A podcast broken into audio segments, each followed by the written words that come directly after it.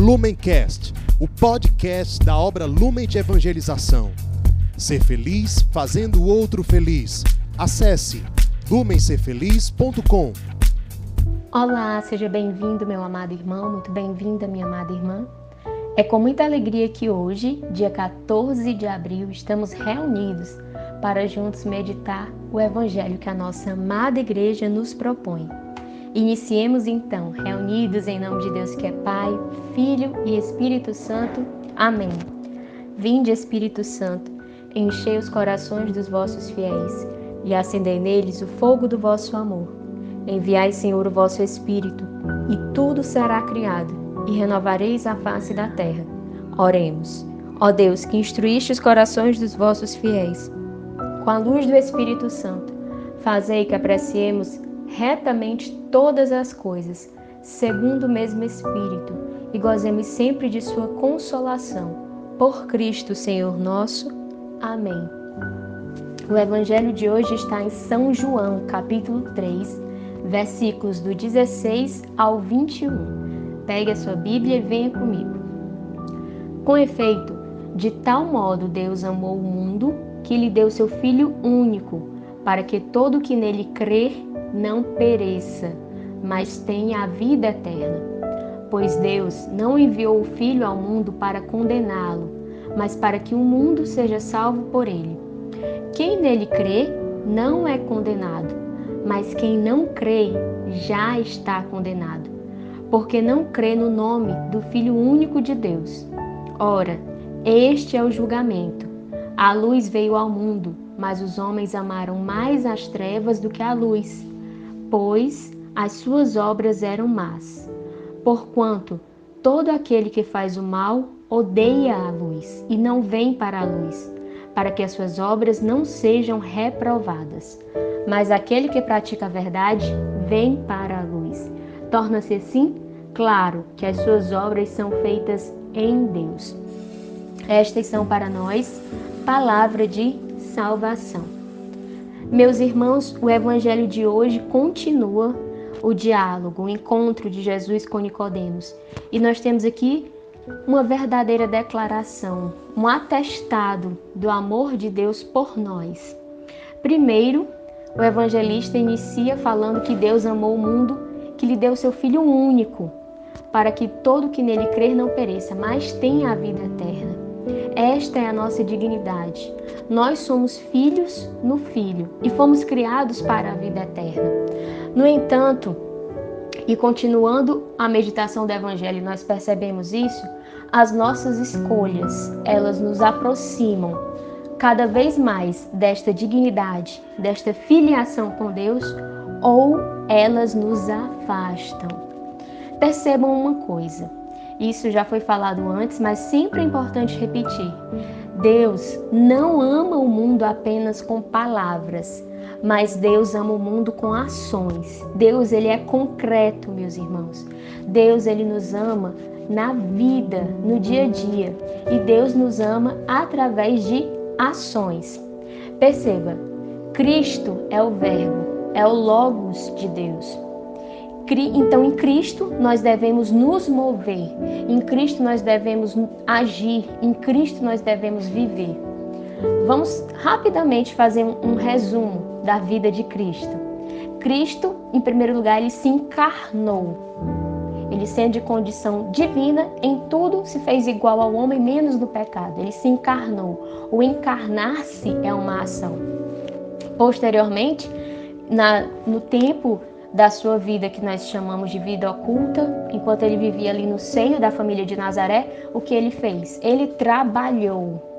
Depois, quando iniciou a sua vida, a sua vida pública, nós o vemos fazendo o quê? Pregando, formando, anunciando o reino de Deus, realizando milagres. E por fim, no momento ápice da sua entrega, ele morreu por nós numa cruz. Tudo isso que foi dito até aqui foram ações, foram verbos. O encarnar-se, o trabalhar, o pregar, o realizar milagres e o morrer numa cruz. E o evangelho de hoje nos traz o quê? nos traz que também as nossas ações, elas serão para nós causa de salvação ou de condenação eterna. Somos nós, nós que precisamos nos responsabilizar pelo nosso agir. Cristo se fez homem e nos mostrou o caminho. Agora a escolha cabe a nós. Cabe a nós escolher segui-lo ou não. E isso pode parecer muito simples, mas na prática é muito difícil. É muito difícil para nós nos responsabilizarmos pelas nossas escolhas, pelas nossas ações. O que, que é fácil? Fácil é culpar o outro.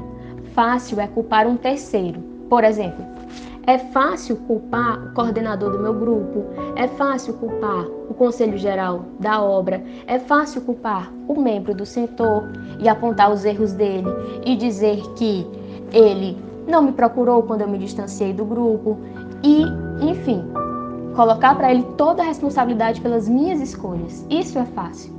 Também é fácil culpar o monitor da casa se a casa de acolhimento não está vivendo em harmonia, se a casa de acolhimento não está vivendo em Deus. E por fim, é fácil culpar o próprio Deus pela minha condenação.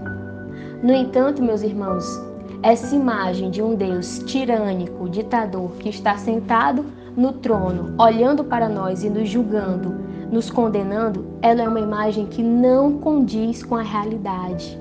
Deus é amor, como nos ensina são João. E tudo, tudo, tudo, tudo, absolutamente tudo que ele faz por nós é por amor. Agora nós somos livres para escolher retribuir esse amor ou não. E para isso é fundamental que nós nos responsabilizemos pelas nossas escolhas. A culpa não é do meu coordenador, a culpa não é do monitor da casa se eu escolho ser infiel, se eu escolho ser desobediente, se eu escolho não seguir os direcionamentos que a comunidade me passa. Eu preciso assumir a responsabilidade por tudo isso e não culpar o outro, e não culpar as pessoas que estão na minha convivência diária e muito menos culpar o próprio Deus. Aqui no Evangelho, São João é muito claro. Ora, este é o julgamento.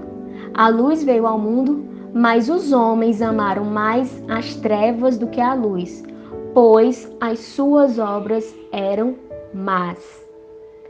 Aqui no versículo 19 nós temos essa exortação muito amorosa. Não, não, não percamos a nossa salvação por viver apegados à nossa própria vontade, ao nosso egoísmo, a tudo do jeito que eu quero, do jeito que eu penso, porque se não for assim eu vou me afastar porque se não for desse jeito, eu não serei parte.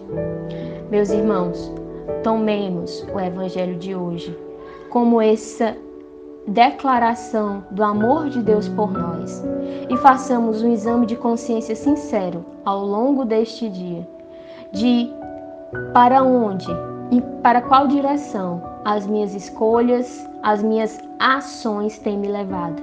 Veja bem, não é o que eu penso, não é o que eu sinto, não é o que eu desejo, mas é o que eu faço.